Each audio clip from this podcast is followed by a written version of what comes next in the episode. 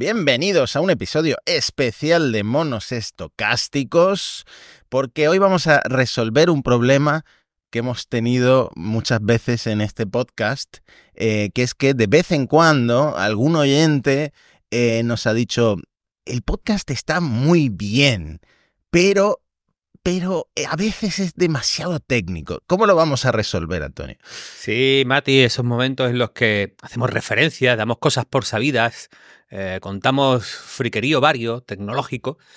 Claro, a la gente normal esto, Matías, esto la, aleja de, de este podcast. Y para ello vamos a hacer un podcast, pues, total y absolutamente nerd, geek, friki, como lo queramos llamar porque este va a ser el gran podcast de la inteligencia artificial y el desarrollo software, la programación, la generación de código. Entonces, si algún, alguna persona normal todavía queda escuchándonos, a lo mejor, a lo mejor es buena idea, Matías, que se salte este episodio, no pasa nada y bueno, eh, volveremos, volveremos con la normalidad.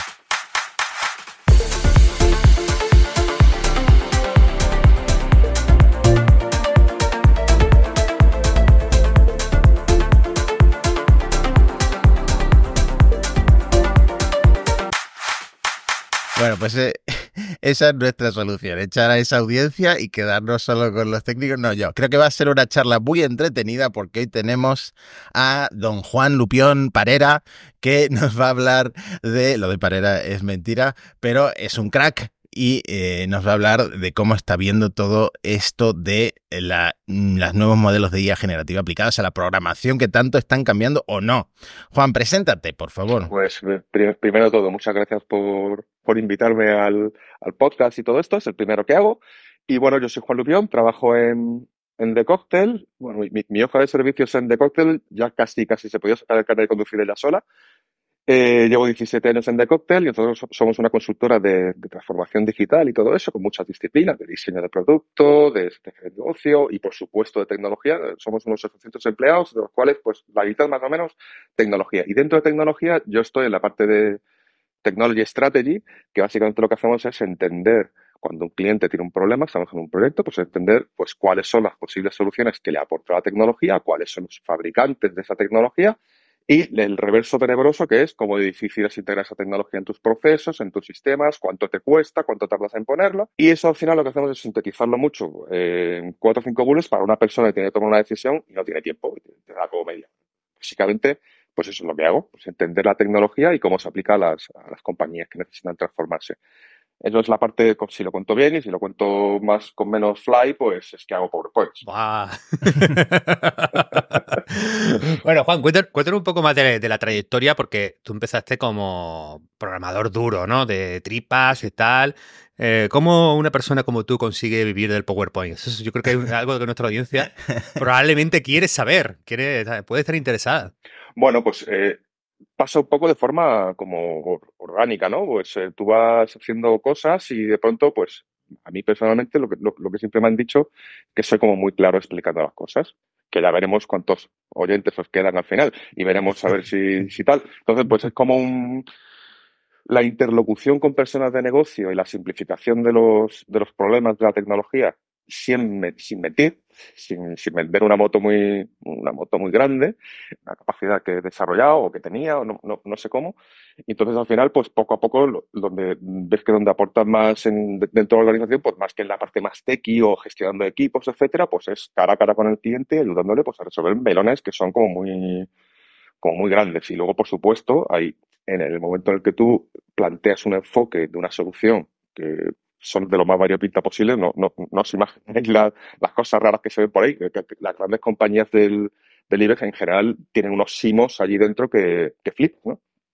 Entonces, en, en, en, la manera en la que tú eres capaz de conceptualizar una solución, contarla, explicarla, por qué sirve, qué parte va a ser más complicada, la cual no, pues te legitimas para construir esa solución, que recordad que en The Cocktail somos muchos y hay gente que sí que programa y programa que te cagas. Entonces, pues claro, pues hay, hay un ejército de, de programadores que son una fuerza de tiro acojonante para construir cualquier cosa y yo estoy más o menos bien en la punta de lanza para, para abrir todo eso.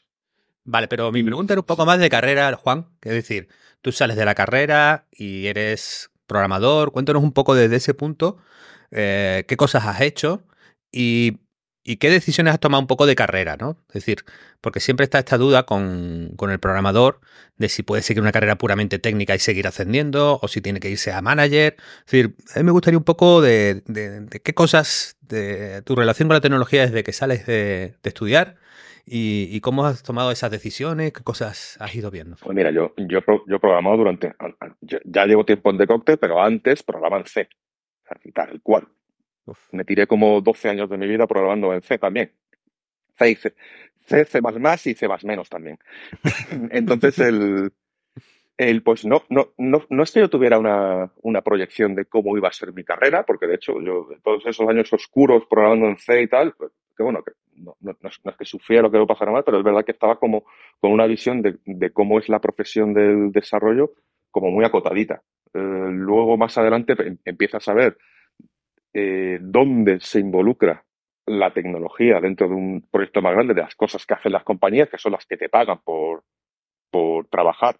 Si estás en consultoría, bueno, si estás en, una empresa de producto, en una startup, pues el, el, modelo es un poco diferente, pero al final hay un dinero y el, jugador en su, en su función tiene que construir un valor con, ese, con sus horas de trabajo yo no tenía ni idea de, que eso iba así. Yo estaba programando pues mis, mis, cosas que me pedían en C. pues, con cosas de, punteros, todos guapos ahí C, la maravilla. El, core de vez en cuando y tal. Y yo, yo era muy, muy tequi, muy feliz. O sea, mi, mi, carrera no está diseñada, mi carrera ha salido así. Nunca me senté a pensar, pues, oye, pues mi objetivo en la vida va a ser hacer PowerPoints para empresas de IBEX 35, que no sé qué. La verdad es que no. La verdad es que no. Pero el caso es que aquí hemos, aquí hemos llegado y aquí estoy, ¿eh? me quedo con esa idea para los incipientes ingenieros y, programadores que nos estén oyendo, que pasar de picar eh, código en una cueva sin ver la luz del día a ser jefazo es hablar bien, expresarte bien, ser persuasivo. Así que nada, ir practicando delante del espejo, porque eso es lo que os puede cambiar la vida, ¿no? Lo cual, por cierto, añadir que yo no he dejado de ser un puñetero friki. Es que, eso va aparte, es decir, yo me, pongo el mono de trabajo y hago unas cosas, en mi casa pues leo otras, entonces, bueno, y a, lo mejor no, no, siempre están machadas, pero cuando el friquismo combina con esa parte de más profesional, de cosas así más serias y tal, pues joder, pues si, si eres capaz de contarlo bien, pues hay un valor de la hostia. Claro. Bueno, vamos a pasar ya a hablar de IA aplicado a la programación. Vamos, luego hablaremos de cómo ves en general eh, los cambios en el sector y en la industria, pero primero quería preguntarte a ti personalmente em, qué fases estás pasando en esto de pues los nuevos modelos de IA, si tú personalmente eres escéptico o todo lo contrario, si eres súper creyente, em, si en algún momento o si hubo algún punto en el que decidieras, eh, yo qué sé, subirte al tren, caerte del caballo, cuéntanos. Mira, yo, yo siempre con que, distinguiendo dos partes, primero la IA así en general, la IA como, como aquello que es difícil de hacer que no, y que no es fácil hacer con las tecnologías que tienes ahora. Por ejemplo, yo recuerdo que en la, universidad estudiábamos en inteligencia artificial el algoritmo a estrella. Hmm. Se estudiaba en el laboratorio de inteligencia artificial. El algoritmo a estrella es el que usa eh, el GPS del coche o el del teléfono para encontrar la mejor ruta entre Málaga y Madrid. Pues, está usando el algoritmo a estrella. A ti eso ya no te parece inteligencia artificial. Te lo das por hecho.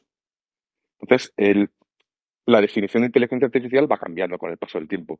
Yo, yo era eh, muy consciente de que la inteligencia artificial pues tenía sentido y que iba a llegar lejos, pues ya, desde la carrera, que hice proyectos con redes de neuronas artificiales, con algoritmos genéticos, con sistemas expertos incluso, sí, sí que lo he visto siempre. Pero aplicado al mundo de la programación, al desarrollo de software, la verdad es que yo lo único que tenía conocimiento era una historia muy rara que se llama programación genética, que era la que flipas, que era coger algoritmos genéticos para evolucionar redes de neuronas que implementaban algo parecido a las puertas lógicas.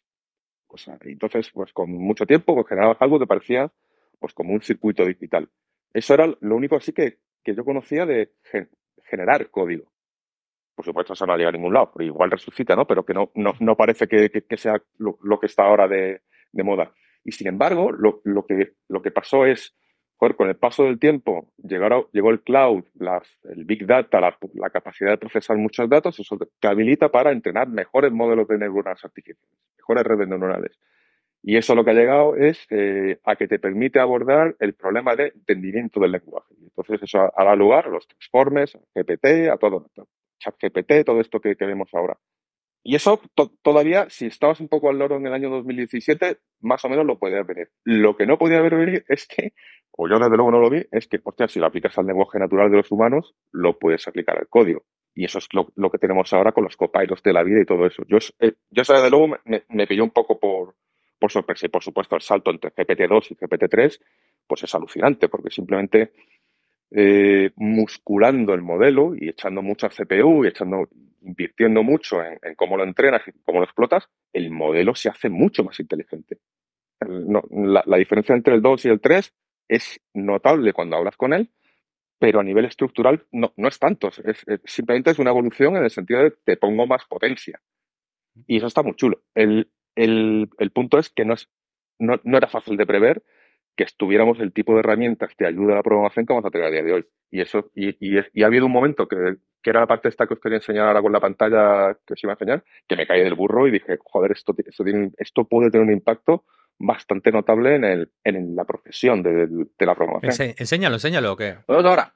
Sí, sí, hombre, ya que lo has dicho, no deja aquí la gente. Vale, pues esto era lo que, lo, que os quería enseñar, ¿no? La, la, la herramienta se llama Make Real de Teledraw. Teledraw es una solución open source para hacer diagramas. Aquí tenéis, pues, se pueden colocar cajitas, eh, textos, Es una, es una, solución muy sencillita para hacer, pues, como diagramas. Y esta gente lo que, lo que ha hecho ahora es que le, han, le, ha, dotado de capacidad de inteligencia artificial para generar código.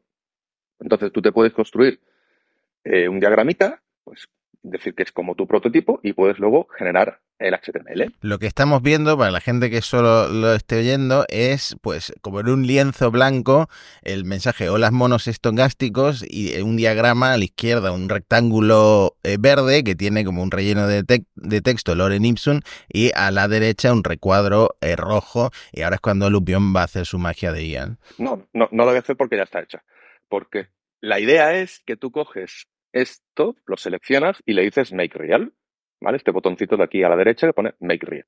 Entonces esto lo que hace es que captura esta imagen, le pasa, se la pasa a OpenAI, OpenAI o el GPT-4 o el 3 o uno de estos va a hacer un OCR de lo que está viendo y lo va a describir.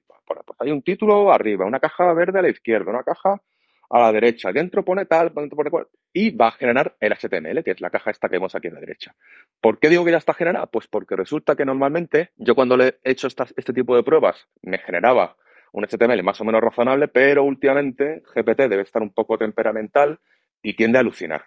Es decir, que para que me genere lo de la derecha, le he tenido que dar este botón varias veces. Entonces, algunas veces pues, me ha generado esta cosa que vemos aquí debajo, que no, claramente no es. Entonces, como, como demo, es un poco chusca.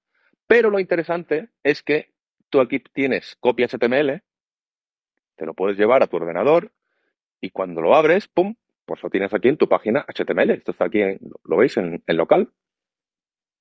Y tienes aquí HTML. Entonces, eh, y ha generado un HTML razonable, ¿no? Para el prototipo asqueroso este que yo le había puesto. De hecho, ha, ha, dado por supuesto, por ejemplo, una retícula, eh, los tamaños de letra menos, yo creo que una de dos, o no, los ha entendido o ha dicho te has equivocado tú y bueno, pues están todos iguales.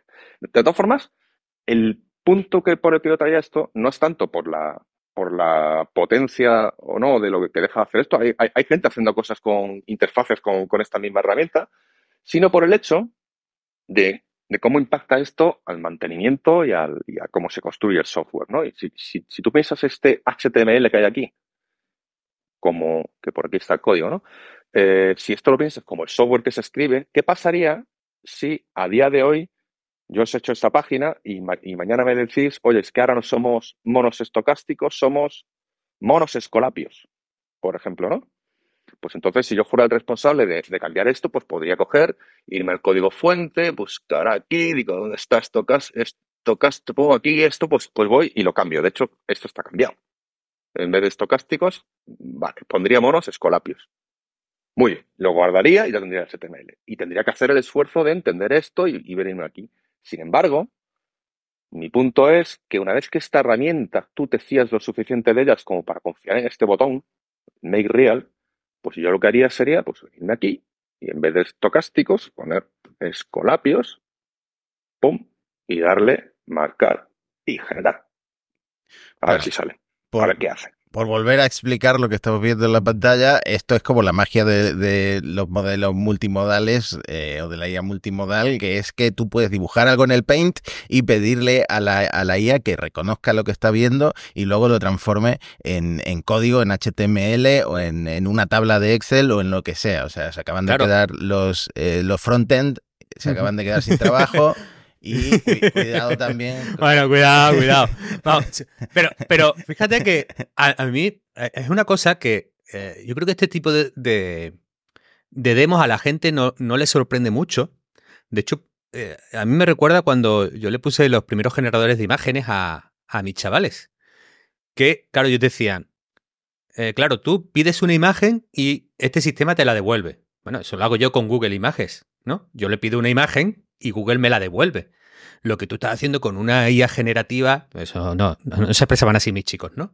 Pero bueno, lo que decían, con este sistema nuevo que me estás enseñando es prácticamente lo mismo. No veo que, hemos ganado. Es curioso que de, primera su impresión era que no era muy sorprendente. Sin embargo, que eh, solo con el diseño esto sea capaz de llegar a la implementación, es decir, ese salto de solo te muestro a dónde quiero llegar y tú me haces todo lo necesario para que eso eh, no sea solo un dibujo, sino que sea una web en vivo o un software en vivo que funcione, eh, eso tecnológicamente es, es, una, es una maravilla, Juan. Sí, eso es. De hecho, el, punto no es tanto que veamos esta herramienta, pues oye, pues mira, el segundo HTML eh, que ha generado pues no es igual que el primero, porque esto va como tiene sus pequeñas alucinaciones. De hecho, este lo ha, hecho razonablemente bien, Pero el punto es ¿cómo te impacta esto en el ciclo de vida del software? Si, si la página HTML esta que hemos generado fuera mi software, pues hostias, de pronto el mantenimiento del mismo se ha simplificado un montón. O sea, en, en, todo proyecto de, software, tradicionalmente tú has, tú has diferenciado una fase de construcción, la fase de build, y luego una fase de mantenimiento, ¿no? Cuando vienen las peticiones de cambio, pues hay cambios que son por errores, otros por evolución, otros por mejoras, tal y cual. Entonces, de pronto aquí la gestión del cambio se ha vuelto mucho más sencilla.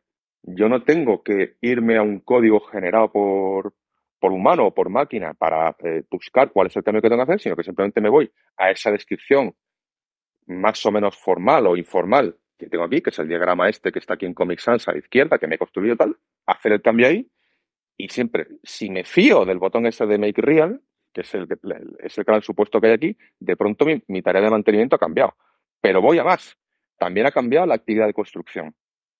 Mm, buena parte del tiempo al que se dedican los programadores es a, utilizar pues eh, patrones de diseño, a documentar, a comentar, a que el código esté estructurado. ¿Por qué? Porque hay un hecho de la ciencia del software que no tiene que ver con las máquinas, tiene que ver con los humanos, que es mucho más fácil escribir código que, leerlo. Leer el código de otro, o incluso el que has escrito tú hace dos semanas, bastante más jodido que escribirlo. Tú cuando estás escribiendo estás como en, el, en tu flow, estás hablando con Dios, escribes el código, cuando aquello deja de funcionar o ha cambiado alguna, alguno de los supuestos, pues te las ves y te las deseas. De pronto, aquí lo importante es que a la máquina le da igual leer el código que volverlo a escribir.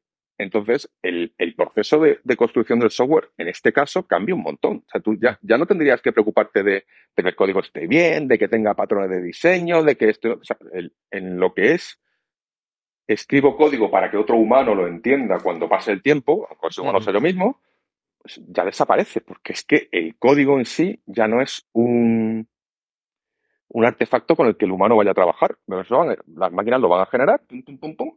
Bueno, es que estás abriendo tantos melones que me gustaría discutir, Juan. es tremendo. por ejemplo, ah, luego, luego aparecerá. Es decir, luego vamos a discutir si ese mantenimiento, porque el correctivo es el que veo yo un poco más difícil de, insertar en esta metodología, sobre todo porque se van a meter más errores nuevos, ¿no? Y... Ahí, no, ahí, ahí espérate, eso te lo discuto. Y eso cae dentro del supuesto de que el botón azul de Make Real funcione. Claro, Claro. Un, correctivo significaría que ese botón azul no está funcionando. El otro, es un, lo otro es un evolutivo, es un cambio, es gestión del cambio, porque han cambiado las condiciones del negocio, ¿no? Pero, pero fíjate que mi, supuesto es que el botón azul funciona. Que y ni digo que esté funcionando a día de hoy, ¿eh? que, esto, es, como un, ejemplo de cuál es la tendencia, ¿no? Hacia, dónde se pues mueve la, industria. Perfecto, eso nos va a aparecer luego Eh, pero antes yo te quería preguntar una cosa, Juan, que era... Claro, en el, día de hoy, tú que tienes equipos de programadores o que convives con ellos en, The Cocktail, eh, todo este argumentario que ha salido de, de, de, GitHub, por ejemplo, de, con, con, ¿no? con los números que anunció tan espectaculares a final del año pasado sobre cómo ha aumentado la productividad gracias a Copilot, eh, ¿tú eso lo ves real en tu experiencia con equipos de desarrollo? Es decir, esta gente decía que hablaba de más de un 50% de incremento en la velocidad y de, creación de código, un 75% más de, código sin, sin, errores o bien, o bien hecho. Es decir, lo que estaba pintando Microsoft ahí con este GitHub Copilot, que bueno, que para quien no lo conozca, es un asistente que te ayuda a generar código, es decir, una IA generativa que se inserta en tu proceso de desarrollo y cuando estás escribiendo esas instrucciones de software, pues te hace sugerencias, le puedes preguntar cosas, etcétera. Lo que tú estás viendo en el mundo real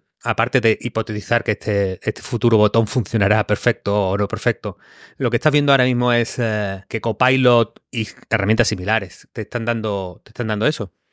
Bueno, eh, yo en mi, día a día tengo por norma no fiarme de los números que me dice un vendor. Es decir, que, decir, Microsoft aquí pues tiene claramente un... Eh, es, esa gráfica que tenemos aquí está bien, ¿no? Ellos hablan de codificación como el 55% más rápido, ¿no? La, tarea de la programación. 75% más de fulfillment, de satisfacción, de realización utilizando la herramienta quizá, y el 46% del código escrito. Nosotros en, en, The Cocktail, como somos una compañía un poco loca, hemos llegado a hacer un, incluso un, pequeño, pequeño programa de, prueba de concepto para ver esto como con un equipo de, de un proyecto más o menos grande, siempre contando con la aprobación del cliente, porque cuando tú te hablas a, una compañía y le dices que va, una IA va a analizar su código, pues ojo que ahí la gente se pone Hmm. Hay, que explicarlo bien. de, hecho, hay, un tema de licencias, hay un acuerdo con Microsoft, qué va a pasar con estos datos, se, los vas a llevar a entrenar el modelo que luego va a... Esto es, esto es un meloncillo que va, que va aparte, ¿no? Pero hicimos ese programa piloto y, con, incluso un grupo, de, un grupo de gente que estaba usando Copilot y un grupo de gente que no, para ver... Claro, la conclusión es que medir la productividad del desarrollo es entrar en un Vietnam del cual es complicado, ¿eh? es decir, hmm. que qué clase de cronómetro pones, en qué momento lo arrancas, cuánto, es programar, cuánto es pensar. Entonces lo, que hicimos fue pues analizarlo a, través de tickets de Jira. Los tickets asignados a personal de un grupo, a personal de otro grupo, unos usan Copilot, otros no. Y, intentamos ahí dilucidar qué, salía. La realidad es que en cuanto al speed up que tú tienes en las tareas en Jira, es verdad que lo notas, pero ni mucho menos es eh, la mitad de, de rápido. Probablemente porque la metodología que ha usado Microsoft aquí para medir el tiempo, pues tiempo de cronómetro duro del tiempo que estás con el Visual Code abriendo y escribiendo. Nosotros lo hemos medido en Jira. Pues oye, no, no, no, todas las actividades que hace una persona de, un equipo de desarrollo es estar escribiendo código. Pues muchas veces es pues reunirte, reunirte con el cliente, escribir no sé qué. Entonces tú tenías ahí Copilot, pues, un apoyo. Entonces se nota un speed up en el, en el grupo de control, pero ni mucho menos es, es, del 56%. La, la otra cifra que ponías del setenta y tantos por ciento más de fulfillment, eso es más cualitativo, es más la percepción de lo que te ayuda la herramienta desde el punto de vista del, del programador. ¿Y, qué te dicen qué te dicen los programadores de la casa? Es decir, dicen, mira, yo siento que he aumentado mucho la productividad, que está bien, que tal. Sí, sí, sí, sí, sí, sí. Y de hecho, hay, hay, ellos cuentan un, fenómeno curioso como de, de trabajo más enfocado. Yo esto lo asimilo al hecho de que como si estuvieras haciendo un no sé si es un pair programming, ¿no? Que te, como cuando te juntas con otro programador y entre los dos vais, vais avanzando en, la solución. Pero yo creo que el hecho de que tengas una cosa con la que parece que vas conversando hace que, te, que tu cabeza pues, se distraiga menos, que esté más enfocado en el problema. Y eh, ese fenómeno me parece muy interesante. También es posible que sea por la novedad. tienes el copilot ahí, es el, es el y, lo quieres usar y te, y te centras y te distraes menos con otras cosas, que eso también podría ser. Pero en general, el, y, yo, y yo creo que, eso es notable, ¿eh? la, percepción de que trabajas mejor y que eres más productivo es eso. Y, es, y ese número de Microsoft sí, sí, sí estamos alineados con eso. Luego hay personas, luego hay personas que usan el Copilot más y los mm. que lo usan menos, pero en general todo el mundo. Te, voy a, te, voy a, te voy a repreguntar, porque yo he escuchado ya de todo, para que mi audiencia lo sepa. Yo soy ahora un técnico LES, que se llama, que es que en mi tiempo desarrollo software, pero llevo, joder, tela de años sin, sin picar tecla. Bueno, he programado alguna cosa con la API de, de, de OpenAI, de esta de, de GPT, por, por, jugar con ella, ¿no? Pero claro, mis dudas, un poco viendo, viendo el panorama, es, eh, ¿para quién consideras que tiene más sentido usar Copilot? ¿Para el programador junior? ¿Para el senior? ¿Para el super experto? Eh, ¿cómo, cómo, meter en un equipo de desarrollo el, Copilot? Eh, existe esa, visión ya mítica de, oye, eh, casi sin saber programar con esto, pues olvídate porque vas a ser un programador prácticamente de la, de la noche al día. ¿en, qué, ¿en, qué, nivel lo metemos, Juan? Antes de entrar en, ese meloncito, que, que, es interesante, hmm. te voy a decir, hablando de las métricas estas que publica Microsoft, de, de speed up, de la, la mejora, tal, obviamente para explicarte por qué la herramienta aporta valor y por qué la tienes que comprar.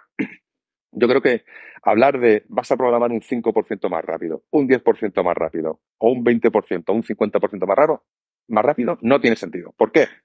Pues porque el coste de licencia individual es tan bajo que solo que tuvieras un 0,5% de speed up, de mejora en la programación, ya se paga solo es que los programadores eh, cobráis mucho, Juan. Es que ahora mismo, claro, lo comparas con los soldazos de, desarrollo software. Pues, pues, puede, pues puede ser, ¿no? Pero, pero ojo que la licencia, eh, que la, la miré ayer en como 20 dólares al mes. 20 dólares, sí, sí, es verdad. Eh, es decir, es, decir, no, no, no, o sea, yo, yo, no, yo no pago para mis experimentos 20 dólares al mes. De hecho, la, la licencia de OpenAI que tenía, pues ya la, la he parado porque digo, bueno, uso tanto esa GPT como para que me compense. Ya cuando me haga falta algo, pagaré pero es verdad que 20 euros al mes, pues oye, pues se notan. Tú sabes cuál es el truco, Juan, tú que eres programador. Que es la API, úsala desde la API y te sale mucho más barato y solo pagas por uso y no pagas los 20 dólares del chat GPT. Pues esa era mi estrategia, por eso he podido usar el Teledraw este como he visto antes, porque funciona con la API key. Pero te, y que con, la, con, la interfaz de, de OpenAI, que es un método que yo creo que, bueno, yo sé, están carete. Pero bueno, anyway, si yo fuera una empresa y estuviera eh, organizando a equipos de programación con las tarifas horarias que se manejan, con los costes y tal, que el copilot este es que se paga solo. O sea, por, aunque solo sea por esa parte de satisfacción, de sentimiento de realización, de, que trabaja, sensación de que trabaja mejor, incluso que sea ficticia, es que, es que merece la pena. Eso para empezar. O sea, el, el copilot va a llegar porque no tiene sentido no usarlo. Entonces, ¿quién, lo debería usar? Pues oye, el, primer razonamiento que, a mí me sale es, joder, tú no le das un coche con piloto automático a una persona que se acaba de sacar de, conducir. Ah, no, no parece muy razonable, ¿no? Los test es esto que se conducen. Pues entonces, parece que tendría sentido, pues oye, la, parte del equipo que tiene más experiencia es la que lo va, la que le va a sacar más provecho. mi intuición es justo la contraria, Juan, macho. pero sigue, sigue. Pues claro, pero eso no es de todo correcto, porque lo que vas, eh, si tú dotas al equipo más, em, con más experiencia, más potente, por así decir, de unas herramientas más sofisticadas, lo que estás generando es una especie de soldados universales que son mejores que el resto. Y entonces mm. el resto nunca va, nunca va a llegar a estar al, al nivel de los mejores. Con lo cual, eso quiere decir que cuanto antes empieces a entender cómo funcionan estas herramientas y cómo te pueden ayudar, es mejor. Por tanto, estas herramientas de ayuda a la producción son para todos. Es decir, el, vale yo, yo, por ejemplo, el, el, ¿por qué solo para la gente con experiencia? Pues porque es verdad que a veces estas herramientas tienden a alucinar, pues te empiezan a decir cosas que tienes que tener algo, al, tienes ya que haber dado algunos tiros como para que sepas si te está, si está alucinando más o menos. Tienes que tener cierta experiencia en, en, cómo le, le hacen los prompts y todas estas cosas. Pero claro, eso a su vez es una disciplina y la tienes que aprender. Por tanto, si eres una persona sin experiencia, pues parte de tu bagaje tiene que ser tanto aprender las cosas técnicas como aprender a, manejar las cosas con las que vas a usar las cosas técnicas. Es decir, de esto no lo, no lo libramos ninguno. Yo sobre esto quería preguntarte, bueno, en realidad quería preguntarte dos cosas. La primera, imagínate yo, sin tener ni idea de programación, eh, hago un currículum, eh, digo que me llamo eh, Sundar Kurrapali y me presento para trabajar en The Cocktail como junior y me cogéis porque paso cualquier prueba que me pongáis en la entrevista, pues con ChatGPT o con lo que sea, y luego sigo trabajando con inteligencia artificial. ¿En qué momento tú te das cuenta de que yo no sé eh, programar? ¿Crees que te puedo llegar a engañar? Pues, a ver, eso es un poco Black Mirror, la verdad, pero pero a ver, si realmente tú te llamas, eh, te haces pasar por una persona que trabaja en remoto, me, eh, pones un avatar para entrevista así virtual, me mandas un currículum virtual y luego tu trabajo virtual es como el de una persona, yo no tengo forma de saber que no eres una persona. Salvo que te diga, oye, vente, un día a Madrid y no vengas. Entonces, pues no a lo mejor sospecho, pero es que no tengo forma de saberlo. Entonces, pues bueno, pues yo qué sé, pues si, si, tu, si tu trabajo es tal, yo también te digo que es, es, es complicadete eh, o sea, insisto que en, la, actividad de la, de, la, programación no todo es escribir código, luego o sea, la, a las reuniones hay que ir, ¿eh? y a las reuniones hay que estar mm. pendiente y hay que hacer muchas, o sea, hay muchas cosas que son todavía muy humanas. No sé, o sea, pero si, si tú me lo planteas de esa forma, pues sería, sería como una máquina de Turing. Yo, de, una máquina de Turing no, el test de Turing. O sea, yo no tengo mm. forma de saber que no eres una persona. Pero realmente me da igual si eres una máquina, estás haciendo tu cometido. Ya, ya tenemos titular, Juan Lupión. Me da igual que seas una persona. bueno, también, bueno, como, como, como sobresueldo me voy a pensar eso del de, Sundar Kurrapali, pero te quería presentar eh, un caso que hubo en Twitter del sector de los frikis de la inteligencia artificial que seguimos Antonio y yo, eh, cuando Carlos, Carlos Santana, que es un youtuber famoso que habla de IA, eh, contó que su hermano, que no sabía nada de programación, con ChatGPT había hecho un eh, cookie clicker, que es básicamente un juego de darle eh, con el mm, ratón a una galleta, ¿no? Entonces, como que estaba muy orgulloso de que su hermano, sin idea de programación, hubiera conseguido esto. ¿Qué pasa? Que le cayó cierto hate de programadores de verdad que trabajan pues a pelo, ¿no? Entonces, por ejemplo, este señor, eh, un tal le decía, decir que esto es programar es como decir que usar la fórmula de suma de Excel es saber contabilidad. A veces se menosprecia lo que hacemos los, los programadores. Entonces, ¿tú crees que igual que pasa con la IA generativa de imágenes, eh, vamos a ver el hate a los programadores que usan IA o a ver gente eh, llorando, programadores clásicos llorando por cómo están cambiando las cosas. Bueno, yo, yo, creo que los, los programadores en general, como le tenemos mucho cariño a las cosas nuevas, a las cosas, objetos brillantes que se nos cruzan por el camino, y la IA es uno de ellos, pues quizá, quizá da tanto hate. Pero es verdad que yo desde un punto de vista del oficio, cuando identifico que hay una máquina que hace lo mismo, que hace lo mismo que yo, entre comillas, y lo veo, pues lo primero que voy a decir es que tú no haces lo mismo que yo, eh, tal, es que mi código es mejor, es que esto, fíjate, que la, galleta esa no se veía bien, es que el cookie, fíjate la URL que tiene, que esto no tiene no sé cuánto, es que no sé qué. Pero en realidad, al, a, este hombre, a Carlos, esa, esa aplicación le servía. Si él está contento con el cookie counter este tal cual, pues eso ha ido. yo yo tengo otro ejemplo de, eh, Carlos Sánchez, que es Charlie, que está en Indemnizame, que está usando herramientas como Integrobat, con muchas, él es un gran defensor del low code y del, especialmente del no code, pero cuando se, que consiste, pues, oye, pues tratar de construir soluciones sin escribir una línea de código, que es su, su gran mantra, ¿no? Y entonces, para cierta integración, tenía que escribir código y desplegarlo en Amazon y no sé qué. Y el, el otro día ponía en, Twitter, eh, joder, pues he cogido el chat GPT o no sé qué y he, empezado a, enseñarle mi base de datos y no sé qué. Y él me ha escrito código Python y yo lo he cogido, lo he puesto en Amazon y esto funciona. Joder, a mí me, parece alucinante y, creo que, es una, gran noticia que cualquiera se puede construir una solución de estas. ¿Qué pasa? Pues primero, Carlos a lo mejor no es consciente del el berenjenal en el que se está metiendo porque el software no es solo escribirlo, o sea, el software luego está vivo y tiene sus, se, te da sorpresitas, pero bueno, pero, pero es verdad pero sobre todo porque Carlos sabe muy bien lo que quiere hacer, el objetivo al que quiere llegar, y desde luego no es tonto. Es decir, es capaz de hablar con GPT y eh, llegar a evolucionar una solución y ver si le sirve. Y lo sirve, le copia, la, copia, la pega, la pone en Amazon y aquello resulta que le integra una herramienta con otra. Y le inserta en una base de datos cuando le llega un no sé qué. eso es la hostia. De hecho, ahí, ahí lo, no es que hayas hecho un por diez de la productividad de Carlos Sánchez, es que a Carlos Sánchez lo has convertido en programador. Para, ese caso de uso. Pues, claro. De hecho, los programadores que se ponen a rajar ahora de la IA no saben que programar de verdad era antes. Es decir, yo veo los proyectos de software de ahora y lo que hacen es pegar cosas. cojo esta librería, cojo lo otro, y lo que hace el programador es ahí un poco de superglue, lo pego todo y para adelante. Antes, cuando había que programar tus propias librerías, eso sí que era programar de verdad, claro que sí, hombre. Bueno, tengo una pregunta, Juan, que ah, lo han mencionado. Es decir, ¿la IA puede conseguir ese mito del ingeniero por 10? Es decir, que siempre se habla de que, oye, es que hay superprogramadores, superingenieros que tienen, que valen por 10, ¿no? Que tienen una productividad y una calidad y un punto, ¿no?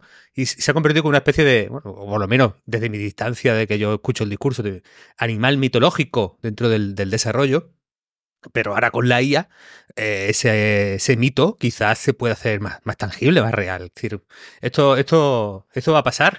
A primero habría que definir qué es un programador por 10. O sea, yo, yo a, algunos he conocido que realmente joder, es, gente que dices, la quiero tener en mi equipo. Es decir, en mi, en este proyecto yo necesito a fulanito, menganito, porque se, porque es verdad que aportan un valor por 10, pero eso no quiere decir que sea porque programan 10 veces más rápido. De hecho, la gente que programa 10 veces más rápido generalmente suele tener 10 veces más más bugs luego en el código.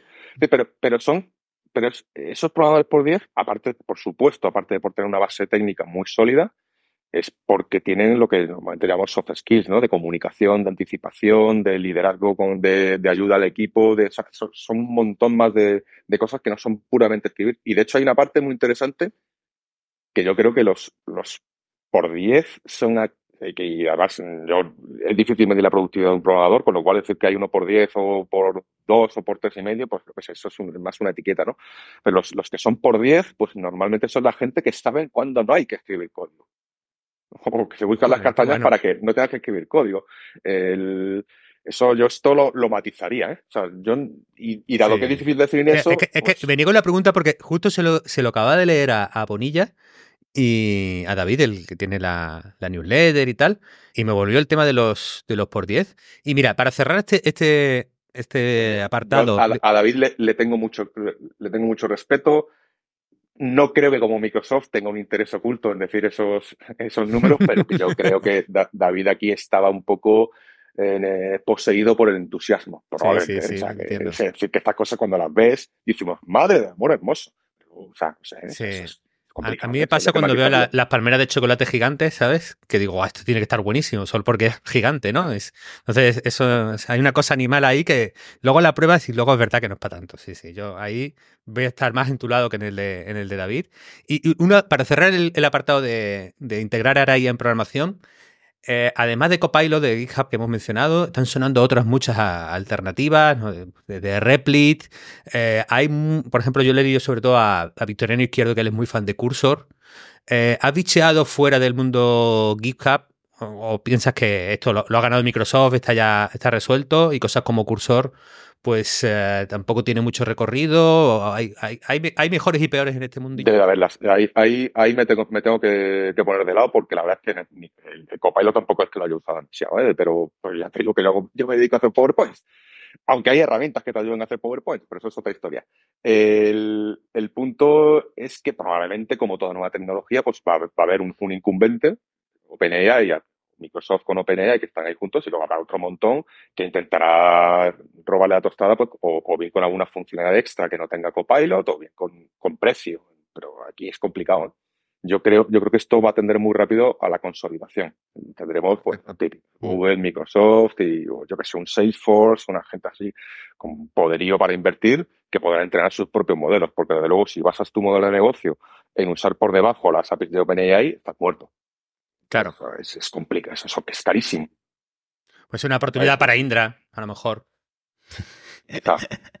Pues, pues, esa puede, puede ser, ¿no? esa, esa, gente fabrica radares y misiles y cosas de estas. Coritel, por, por, por tiene, la, tiene el momento de saltar. Cuando, eh, en Monos hemos hablado muchísimo de educación e inteligencia artificial, pero siempre lo habíamos enfocado en plan eh, alumnos que usan ChatGPT para, para hacer sus deberes. Pero, ¿qué está pasando o qué crees tú que está pasando en cómo se enseña a programar, en los profes de programación? Eh, yo creo que, que deben de estar un poco ahí como entre dos aguas o un poco poco perdidos. Eh, ¿cómo, ¿Cómo se tiene que enseñar ahora mismo a programar? ¿Sería un desperdicio no aprovechar estas herramientas o no enseñar a usar estas eh, herramientas? ¿Qué pasa luego cuando, cuando estos alumnos hacen, van a prácticas? ¿no? Eh, ¿Cómo lo ves tú este futuro? Ah, yo yo ya hace, hace, mucho que dejé el mundo de la enseñanza, entonces pues esto ya me pilla del estilo. Yo, yo, yo creo que hay, hay, gente como JJ Merelo, o a lo mejor como Manuel Enciso, que es el decano de, la, de informática de la UMA, que podéis, podéis hablar con él, porque esto, ellos tienen una, una visión más más académica o, desde el mundo académico. Yo desde mi perspectiva, pues esto me, recuerda cuando en la facultad los profesores enrollados te dejaban hacer el examen con apuntes. Eso existía, ¿no? Y, su argumentario, pues normalmente eran asignaturas, no sé si de moduladores y cosas de estas, que ellos te decían, joder, cuando tú estés en tu vida real, vas a tener los manuales, pues yo te dejo que tengas el libro, ¿no? Y el profesor enrollado. Luego había otro que no te dejaban tener la calculadora Casio en un examen de cálculo numérico. Y era, y, era, como un poco más rollo, pero, ¿no? pero al final, si tú vas a tener una herramienta a tu disposición cuando no estés en la universidad, ¿qué me, qué haces no usarla durante un examen? Eh, o durante un ejercicio. Y si tu ejercicio resulta que un chat GPT te lo va a hacer, pues a lo mejor le tienes que dar una vuelta al ejercicio. ¿Cuál es tu objetivo didáctico con el alumno? Yo tengo, tengo amigos de profe, más en, más en la FP que en la, que en la universidad, que además en la FP está mucho más orientado, mira, hazte programador y aprende a, programar. Y claro, tienen dos puntos ahí, Juan, que, que yo veo difíciles de resolver. Dice, yo quiero que aprendan sin IA, ¿no? La mayoría piensa así, ¿eh? Yo quiero que aprendan sin IA para que entiendan lo que hay que hacer, cómo funciona por debajo, etcétera, etcétera. Y luego si la IA les ayuda o les aumenta la productividad, pues, pues bien, pero eh, si no aprenden a cómo se hace por debajo, eh, pues realmente no están aprendiendo la profesión de verdad. Ese es un poco su, su, punto de partida, pero donde ven más difícil, porque ellos evalúan sobre todo con prácticas que hacen los chavales en casa, dice, claro, ya he perdido mi mayor herramienta de evaluación porque no, eh, un examen, yo me acuerdo haber hecho exámenes en folio de programación en la UMA, con pseudocódigo, escribiendo pseudocódigo en, eh, en folio blanco ahí, con 14 folios que entregaba. Y, los folios, eran, eh, los folios eran, de, eh, eran como de colores, ¿no? A unos se los daban rojos, a otros no, no, para que Ay, no sí, creo que sí. Sí, sí, eso, ese recuerdo ya me, me, baila un poco. pero vamos, el, examen de pseudocódigo, qué, qué maravilla. Sí, sí. Hombre, eh, yo, yo, lo entiendo, pero al final esto es como las calculadoras. ¿Cuándo fue la última vez que utilizaste una red cuadrada? Yo perfectamente la última la hice en el año 85 en, la AGB. Entonces, pues, joder, pues esto vale que entiendas para qué es una raíz cuadrada y cuando la tienes que aplicar, no que hagas los numerillos. O sea, pero es verdad que alguien te dirá, joder, pero para tener una raíz cuadrada tienes que haberla hecho una, por lo menos una, un par de veces. Pues, hombre, pues, mejor sí, ¿no? A lo mejor hay un punto en el que dices, oye, pues mira, pues esto vamos a. No tenéis ordenadores para hacer esto. Este ejercicio hay que hacerlo a maniquí. Claro. Muy rápido, muy rápido hay que pasar a usar las herramientas que vas a tener. Entonces, si, si no, la, la enseñanza se vuelve inútil. Que luego, luego hablaremos de eso, pero es que depende del nivel de abstracción que tú le quieras dar, porque tampoco el estudiante de FP no le enseña a, hacer un compilador o no le enseñas a no sé qué capa. A lo mejor incluso no dan lenguaje con puntero. Es decir, ¿qué, nivel de abstracción eh, le ponemos sobre lo que está pasando debajo y a partir de ahí de cuando tiene que aprender? Si al final en el futuro eh, ese, ese, nivel de abstracción va a ser eh, con la IA. Bueno, eh, aparte de. No, no, voy a divagar por ahí porque tengo una pregunta importante, Juan. Voy a poner el futuro de mi familia en tus manos. Viendo que la IA en programación va a tener un impacto en la profesión potente, ¿vale? Mi sobrino José está hablando de estudiar informática.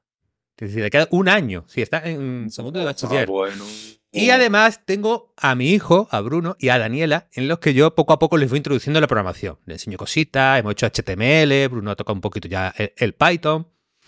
claro, debo animarles, debo decirle, oye, aquí hay futuro, esta es una profesión de éxito, mira, mira todos los frikis que se compran siempre la última tarjeta gráfica, o debo decirle eh, a que la fiesta está, está, apagándose las luces de la fiesta, vais a llegar tarde y aquí lo único que va a haber son borrachos y meadas asquerosas que no, que no os convienen, haceros artesanos, poner un bar. ¿Qué, qué les digo, Juan? A ver, a ver, yo eh, antes de darle consejo a, ningún crío que está empezando, pues oye, es que tengamos un, contexto también de dónde vengo yo, que es que si alguien con mi experiencia me hubiera hablado cuando yo empezaba la universidad, me habría hablado de, oye, mírate esto de los transistores que parece que está bien. Es decir, eh, la tecnología cambia de forma violenta durante las décadas. Es decir, cualquier cosa que esté estudiando un muchacho que está empezando ahora, para cuando él esté en mitad de su carrera, ha tenido dos o tres revoluciones. Revoluciones semejantes a esta, o, quizá luego a lo mejor habrá revoluciones como la de blockchain que se quedan ahí un poco más entre, entre medias, ¿no? Pero eso como primer disclaimer. Entonces, mi, mi visión, pues a lo mejor dentro de 30 años, pues Bruno me dice, joder, el lupión este, vaya consejo que me dio, ¿eh, papá? Vaya, hmm. vaya tela. Entonces, el, el consejo es que la tecnología y el trabajar con máquinas para que las máquinas resuelvan un problema de la vida real, que es lo que va a la, informática, eso va a estar ahí siempre. Lo que se va a transformar es las herramientas y la forma en la que trabajan, por supuesto. A más corto plazo, parece que estas herramientas, yo estoy totalmente de acuerdo con lo que dice el CEO, el CEO de, de GitHub, creo que era, ¿no? Es decir, que tú esto lo puedes ver por la tremenda, es decir, eh, si una herramienta como Copilot o como una inteligencia artificial me hace ser el 50% más rápido, pues por lógica del sistema capitalista de P&L, de beneficios y pérdidas, pues oye, si tengo un equipo de 10 programadores, me sobran 5. Eso, eso, es matemática y, no se sostiene de otra forma, porque si no haces tú, lo va a hacer la competencia, entonces va, irías mal. Pero hay, otro hecho, y esto también os, lo digo, lo, que dice ahí, la, de, la demanda supera a la, a la oferta, es decir, no se hacen más proyectos de tecnología, porque no hay más programadores, o porque no hay más talento, o porque no hay más capacidad de construir cosas. Normalmente tú estás en una, en una, en una gran empresa y lo que te dice que mira, este proyecto no lo puedo hacer porque yo no tengo gente, no tengo dinero para hacer esta historieta. Entonces, aun cuando tú fueras el doble de rápido, te caerían más proyectos porque habría más, más cosas que hacer. Claro, yo, yo eso lo conecto y con, con justo lo, lo, que hablamos antes. Siempre que se ha hecho más, más fácil, que es más productivo programar, ha crecido el número de programadores. Y esto es con las abstracciones que hemos dicho antes. Si tú antes tenías que escribir código máquina y luego surge el compilador, que hace más fácil, ¿no? Lleva el lenguaje de más cerca de la máquina a más cerca de la persona, de cómo piensa una persona, pues de repente eh, se puede usar mucha más, eh, se, puede crear mucho más software y hay eh, mucho más trabajo de programador. Si luego hace otros cambios de atracción, como ofuscar los punteros, los punteros, para, para, el que no haya programado con ellos, simplemente es que las posiciones de memoria en las que están los datos en un programa informático, pues o los controla directamente el programador trabajando con ellos, o los delega en que el lenguaje de programación es capaz de manejarlos él solo y trabaja él con, la memoria, como en el bellísimo lenguaje de programación Java, que eh, ahora menospreciado, pero es, un, es una maravilla. Bueno, el, caso es que cada vez que ha pasado un salto de esto, ha habido más programadores porque hay una demanda latente que ahora mismo no está siendo satisfecha porque no, eh, digamos, el precio es demasiado caro. Es el, es el mismo fenómeno que había pasado en la Inglaterra de la época de la Revolución Industrial, que cuando eras, apareció una novela tecnológica que te hacía que gastaras menos carbón, lo que hacía era que se acabara la reserva de carbón, porque aumentaba la demanda de cosas hechas con máquinas que se basaban en carbón. O como cuando tú pones una, autopista, le añades no sé cuántos carriles y de pronto se, se te atasca antes. Cuando el coste unitario de un bien o de un producto o de un servicio baja, aumenta la demanda y, te, y, te, puede pasar que aumenta la demanda por encima de la eficiencia que has obtenido eh, aplicando esa nueva revolución técnica.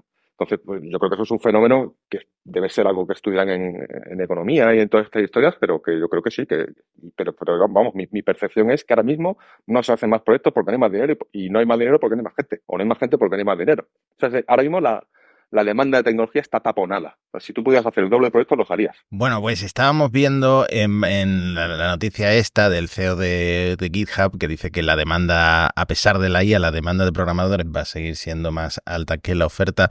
Me, hacía mucha gracia una cosa que decía este hombre, que es que también hacen falta ingenieros que eh, todo el código COBOL que se sigue usando, eh, como todos esos eh, ingenieros que lo escribieron están muertos o jubilados, pues hace falta alguien que, lo, que los transforme y como no entienden COBOL, pues a lo mejor pueden usar la IA para ello. Entonces, eh, la pregunta va más, te voy a pedir que seas futurólogo y que me digas eh, si en cinco años eh, crees que todas estas sensaciones que estamos teniendo de la revolución de la inteligencia artificial aplicada a la programación, en cinco años a lo mejor nos va a parecer una broma porque eh, eh, estábamos totalmente equivocados o si, o si crees que realmente en estos cinco años va a haber esa revolución de la que estamos eh, hablando. Pues yo te diría que sí que, de, que esto, este tipo de, o sea, yo no estoy hablando de, inteligencia artificial en general, como que van a aparecer por todos los productos y, va a aparecer en todos los puntos de contacto que tengamos con las empresas. eso es una historia, pero relacionado con, la, con el mundo del desarrollo, eso está aquí para quedarse. O sea, por, por, por mera lógica numérica. Es decir, que el, la tendencia en la ingeniería del software siempre ha sido a minimizar el trabajo de las personas. El propio COBOL se inventó pues porque era un lenguaje de negocio. Y de hecho ellos decían que hasta las personas no programadoras iban a poder programar en COBOL, que esa era la, gran ventaja. Luego te llegaban los, lenguajes de cuarta generación, luego el Visual Basic, o sea, toda, la, toda la tendencia de la, industria del software siempre ha sido a simplificar y a abstraer los problemas para acercarlos más al mundo real, o al negocio, si lo queremos llamar así, y evitar pues tener que estar pensando en transistores, en puertas lógicas y en punteros. Entonces, pues es, que eso, la tendencia tiene que ser a eso. Y de hecho, probablemente lo que veremos será que en, algunas disciplinas del mundo del desarrollo, pues trabajarás con herramientas que te harán no ver el código. Y tú el código que, consideras código con el que trabajas, pues será igual que el ensamblador, pues que ya pues, pues, hay unos pocos que sí, que hacen cosas con demos en ensamblador, con cosas así como muy hardcore, pero el resto de la gente pues no se preocupa de los registros de las CPUs, ¿no? Pues esto es igual, la, tendencia siempre tiene que ser a escalar, a escalar y a extraer más los problemas para que una persona, que en realidad es lo que hacemos los, los programadores, pues entienda un problema del mundo real y lo traduzca a lo que, a lo que mm. necesita hacer una máquina. Lo que pasa es que a lo que lo tienes que traducir, cada vez se va pareciendo más al pensamiento humano o al, o al lenguaje humano. Yo creo que sí, que, que, que, que, esto es inevitable. Eso nos mete, Juan, en, en una vez aceptado que esto va a integrarse, ¿Cuáles son las fases razonables que nos cabe esperar? Es decir, si te he entendido bien, tú ves que ahora mismo la fase ahora mismo es lo que llama Microsoft Copilot. Tú eres un programador que solo en las tareas de codificación echas mano de una ayuda, un apoyo que te hace programar más rápido. Ese es un poco enero de 2024 la, la foto que tenemos. lo, esperable es que a lo mejor una IA pueda ser uno más del equipo, es decir, no solo el ayudante de un equipo, sino decir, mira, tengo tres programadores que son dos humanos y, una IA a la que le paso unas especificaciones y eh, ella me devuelve código. La siguiente fase sería entonces que la IA, para casos muy simples, pudiera estar, ya que es tan buena captando las intenciones de lo que le pedimos, puede estar delante del cliente. Es decir, puede decir, bueno, eh, realmente que el cliente le explique esto a la IA y que luego ella nos haga un prototipo y ya el equipo más o menos nos apañaremos. yo estoy aquí fantaseando sobre cuáles pueden ser las integraciones. ¿no? Entrando en territorio Black Mirror, claro, luego qué pasa si el cliente también te ha mandado su IA.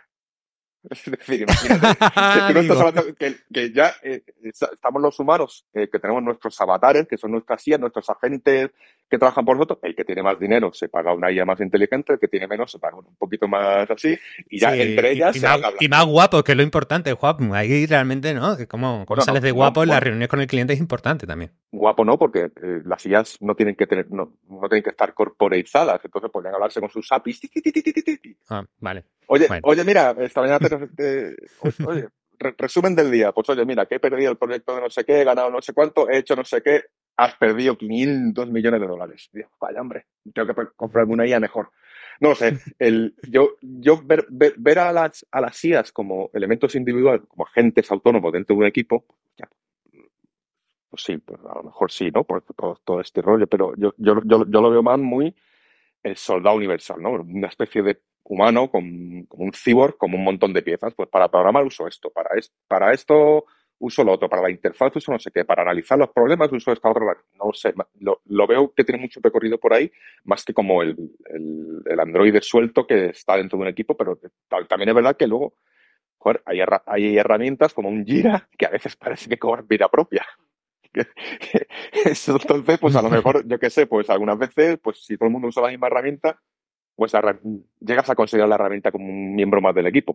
No lo sé, eso es más conceptual. ¿no? Curioso, ¿no? Estamos eh, esperando que la AGI cobre vida y Gira ya tiene vida, o sea que se le ha adelantado Gira a la, a la AGI. Vamos, pero, estaría de acuerdo con eso, ¿no? Que hay, que hay giras que lo ves y dices, joder. claro, la, colación de sacar cosas bonitas, tú has mencionado Gira. ¿eh? A mí, vamos, del mundo de la programación, a veces me asusta, Juan. Bueno. Yo, yo no sé qué vidas, qué vidas has tenido, Antonio.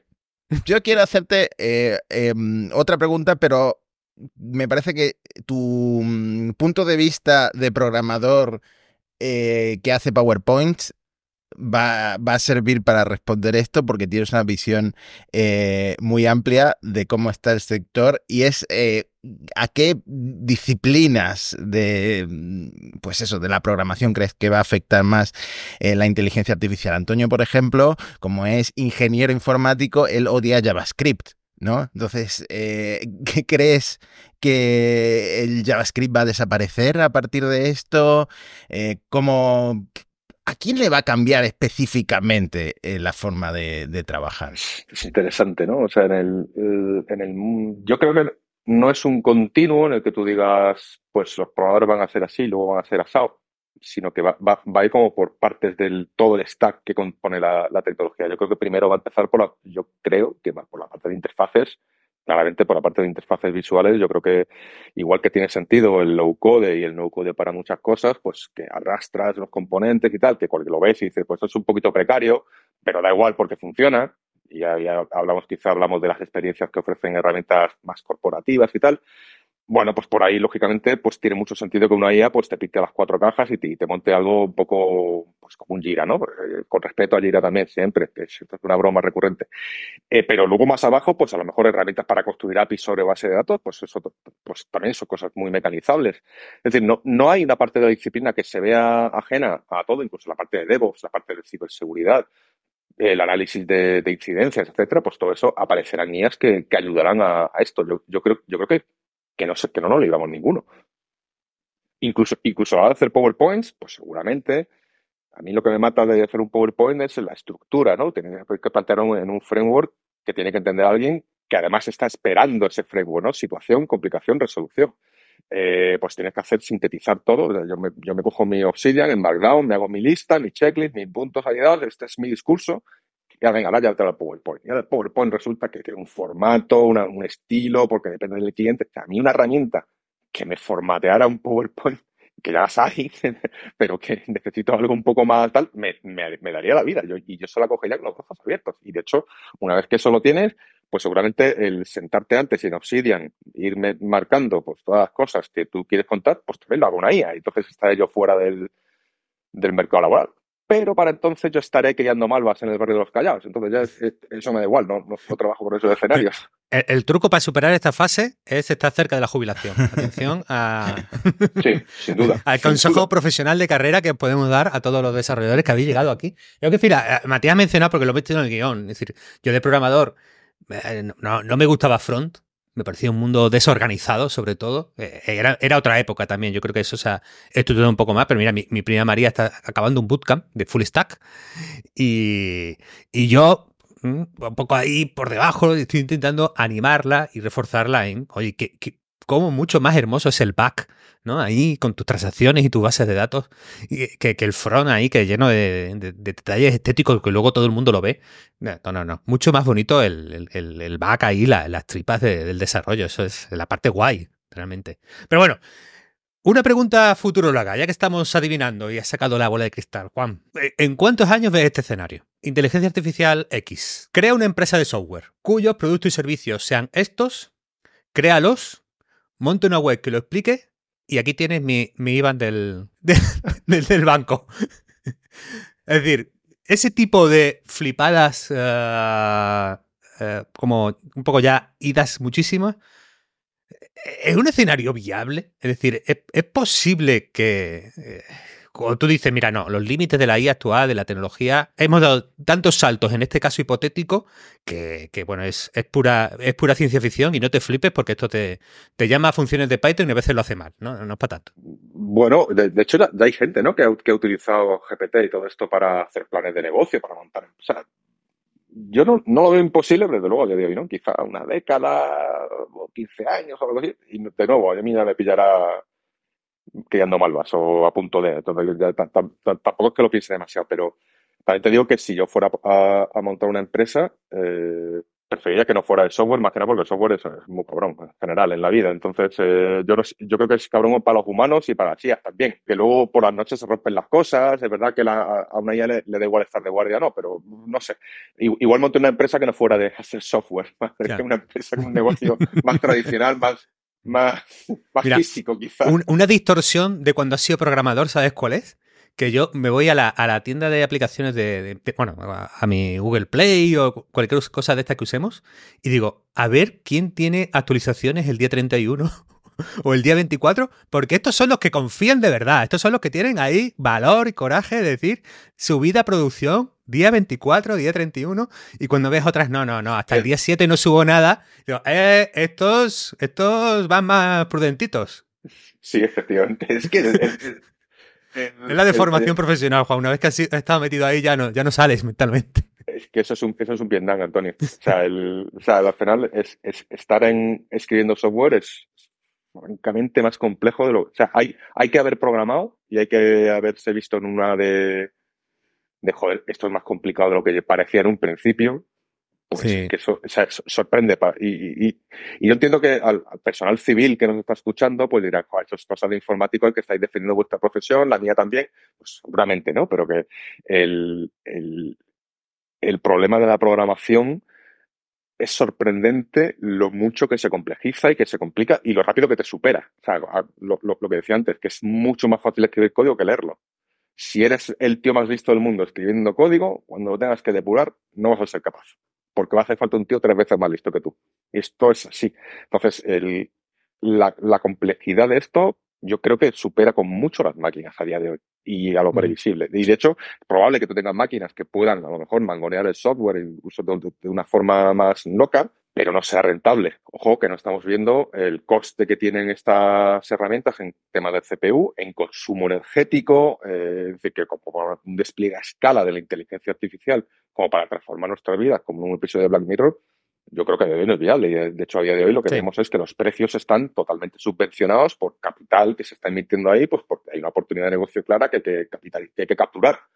Sí. Pero, pero al igual, Juan, que hay mucho doping, hay, hay, mucha eficiencia que se puede ganar en modelos más pequeños, más eficientes. Claro. y, y, eso es, y eso es lo que hace, además, que, que esta este cambio tecnológico, al contrario que blockchain, este tal, no es una solución en busca de un problema. O sea, claramente le ves los casos de uso y claramente ves dónde tienes que aplicar pues, lo, que tú decías, ¿no? Pues, pues, para esto voy a usar más modelos más pequeños, para esto voy a hacer fine tuning, para esto voy a usar lápiz. O sea, se ve muy claro el, el retorno. Entonces, pues, joder, eh, esto va, va, a venir, pero tampoco es que vaya a ser de, de repente. Lo, lo, que sí va a pasar es que va a haber partes de la profesión que van a cambiar un montón. Y, ojo que luego llega la computación cuántica, que ya hablaremos otro día, pero que es la siguiente. Es decir, y, y, yo, veo que, por ejemplo, la computación cuántica, pues tú dices, uh, la, la, ciencia, ¿no? los lenguajes de la computación cuántica están como muy avanzados, el hardware todavía no está le falta un poquito, ¿no? Siempre le falta un año, ¿no? Los qubits, no sé qué, un año más. Pero en cualquiera de estos llega Google te dice, pues mira, aquí está mi computador cuántico, venga, todo el mundo a hacer algoritmos. Y entonces lo que veremos será que esa parte de la tecnología se ve eh, muy mejorada por el uso de inteligencia artificial. No, no tanto para usar computación cuántica para construir modelos de inteligencia artificial, sino simplemente que la inteligencia artificial, los copilots que surjan alrededor de eso, van a ayudar a los programadores que no tenemos ni idea de, física cuántica a trabajar con esos algoritmos. Y ahí, y ahí sí que vamos a tener una espida muy grande, pero nuevamente, pues eso será dentro de 5 o 10 años, la siguiente, que al final, si lo miras, pues cuando yo empecé, pues es que no había ni de ser. las revoluciones que yo he visto, pues tampoco me han matado, pues te has tenido que ir adaptando y las cosas que haces cambian. Sí, la, profesión de la tecnología es cambio permanente. A mí, Juan, por ir cerrando el episodio, eh, una frase que me hace mucha gracia porque se ha repetido hasta la saciedad es eh, no te va a quitar el trabajo una IA, sino una persona que sabe usar la IA, porque es lo que dice todo el mundo últimamente. Y, mm, y nada, ya un poco como conclusión eh, final, hay que adaptarse a este cambio, empezar a usar cagando leche en la IA, eh, o, o bien un poco resistir, eh, cabeza fría, eh, seguir estudiando la programación como se estudia hasta ahora, eh, o a lo mejor ni siquiera estudiar programación, ¿no? Cambiarse a otra cosa, algo que tenga más que ver con una interacción humana, ¿no? Eh, cuidar ancianos o un trabajo más. Probablemente los trabajos relacionados con los cuidados de personas sean los últimos a los que le va a llegar a el, a los que le va a impactar todo esto, incluso los trabajos de que se dicen así como los, los trabajos de cuello azul, pues hasta que no lleguen los robots japoneses estos industriales y se tal, pues también van a seguir ahí. Son los trabajos de cuello blanco, por así decirlo, que se ven más afectados por la IA. Pues, pues tío, pues te toca apechugar con eso. A mí, a mí, me parece que hay un punto de justicia poética en eso. Entonces, que los, los, programadores estábamos muy software y sitting in the world, nos estamos comiendo el mundo y resulta que el software se come el software. Y me parece que está bien. A mí, a me parece sano. Entonces, pues con, esto cabalgar. Y hay, que usar la inteligencia artificial, las herramientas que vaya, y, hay que pilotarlas y estar al día, por supuestísimo. Resistir, pues también up to you, pues, pues bien, hay, gente pues, que sigue en, puntos muy de nicho haciendo artesanía y tal, y está bien, y pues, es una apuesta que tú haces con tu carrera. Yo la mía no la diseñé, me salió como me salió. Pues bueno, pues si tú quieres apostar por él, do it, ¿por qué no? No, mm, yo, yo, yo, creo que, ambas opciones son, son dignas, eso sí, luego no te. ¿sí? Juan, ultimísima pregunta, que ya estamos sobre la bocina. Los últimos 10 años entre el software comiéndose el mundo, los tipos de interés bajo y bueno, la, que, que, cada vez pues ha habido más y mejores eh, resultados financieros de las tecnológicas, pues ha sido una era dorada para los programadores de buenos proyectos, de salarios altos y crecientes, de competencia eh, fortísima por el talento y de que, digamos, eh, en una anomalía en, la historia de la humanidad, los nerdazos hemos estado en, en, la capa social alta, con guía y sin guía. Es decir, tú ves que ahora mismo el panorama porque hemos visto tras COVID despidos grandes de, la, las tecnológicas. Esta misma semana antes de grabar, Google echando gente por miles. Es cierto, bueno, subidas de tipos que hacen que haya menos capital yéndose a, a subvencionar startups demenciadas. Más eh, aumentos de la productividad de los programadores baratos. Este es un cóctel que, digamos, va a hacer que esta década gloriosa del programador en términos de conseguir pasta pela y mondado, eh, vaya a declinar. Es decir, igual que, hubo ese repunte pre-burbuja.com y luego bajadas de sueldos terribles eh, tras, tras burbuja.com, podemos estar en un escenario similar y que gente que solo ha vivido esto, pues se dé un, a lo mejor un, golpe durete ¿no? con, el mercado. ¿Cómo, ¿Cómo, ves tú los próximos años para, decir, eh, bueno, en términos financieros, ¿qué, me cabe esperar como desarrollador? Pues eh, yo creo que aquí lo que estamos viendo en acción es la, atención, ¿eh? la destrucción creativa de Schumpeter. es la, relación entre los ciclos económicos con la tecnología. Es decir, los ciclos económicos, pues hay épocas de bonanza, épocas más, más, más, de, crisis, etcétera, y estamos en, uno de estos. ¿Y cuál es la relación de la tecnología con esos ciclos? Pues eh, lo que creo que lo que decía Schumpeter era pues, que es la misma tecnología la que va empujando esos ciclos, el, propio hype de la, de la famosa curva esta de adopción, pues eso es lo que por debajo va moviendo la, entonces están como desacompasadas, ¿no? Pero hay un hecho y es que cuando vuelve el siguiente ciclo optimista, del, el siguiente ciclo expansivo, la tecnología ha cambiado. Entonces, lo que vamos a ver, pues, pues, pues yo creo que a lo mejor ahora viene una época de, de destrucción de, de, de contracción de, la, de, cierta parte del oficio, de la demanda del oficio, pero nuevamente también digo que, lo veo un poquillo más complicado por, por el hecho de que está todo muy taponado, ¿eh? es que falta gente, todavía sigue faltando gente, pero cuando solo miras en los grandes, pues lo que están haciendo es ajustar sus plantillas a un ciclo económico que ellos prevén. Cuando ellos vuelvan a expandir sus plantillas, contratarán a otro tipo de programadores pues a lo mejor pues empiezan ya a contratar, eh, a lo mejor no, no, sé en el ciclo que va a empezar en 2026, no sé, a lo mejor es en 2030, pero en, en, estos ciclos de me sobra gente, me falta gente, me sobra gente, me falta gente que, que responde a, la, a, la, economía, pues entre medias el tipo de gente que necesitas va a cambiar. Igual que hace pues 30 años, pues necesitaba gente de COBOL, pues, pues, ahora necesita gente de siempre JavaScript, que se lo va a hacer eh, pero más adelante, pues a lo mejor lo que necesitas es gente de blockchain o de computación cuántica o gente que sepa de modelos de IA. Pues eso va a suceder. Pero eso no es nuevo. Es decir, si Bruno empezara ahora a estudiar informática, pues, pues yo qué sé, pues seguramente el SQL le va a venir bien. Pero es que igual no. Pues, pero tendrá que entenderlo para poder estar preparado para adaptarse a lo que venga después. Pero es que no es nuevo. Es decir, esto que va a suceder, a lo mejor la IA nos parece que es como muy, quizás sea un poco más violento que, otros cambios que ha habido, pero no es nuevo, es que es la historia de la tecnología. Esto ha pasado muchas veces. Se, va gente de, una, de una disciplina y cuando vuelve el ciclo agronómico, pues la gente que se vuelve a reincorporar, es que, que, dicho así como muy bestia, pues son, son otro tipo de personas. Pues tendrás que reciclar, o reciclar o estar más o menos al tanto para ser capaz de, adaptar los cambios que vengan. ¿No te crees que, yo sabía que cuando estudiaba en la universidad que iban a venir los, móviles o las SPAs o los Kubernetes? Pues eso era ciencia ficción. A mí me cuentas eso, me dices que hay un Siri que te escucha, que no sé qué, o que hay una IA que te traduce en tiempo real y te cambia el acento este argentino de mi ley que veíamos el otro día en Twitter estás contando? Eso es Black Mirror. Pues no era Black Mirror, eran mm. veintitantos años después. Qué maravilla, Juan. Pues muchísimas gracias. Es verdad que te explicas muy bien. hay cosa que decirlo. Hay kudos a The Cocktail. pues hasta aquí el episodio. Eh, Juan Lupión, CTO de The Cocktail, la verdad, eh, un tipo que sabe mucho y que, como dice Antonio, mm, ha llegado a, lo máximo que se puede aspirar, que es hacer PowerPoints, por expresarse eh, tan bien y ser tan simpático y haber sido tan generoso de pasar con nosotros esta hora y pico. Muchas gracias, Juan. Pues muchas gracias a vosotros y hasta la próxima. Un abrazo a todos, nos vemos. Chao, Amix.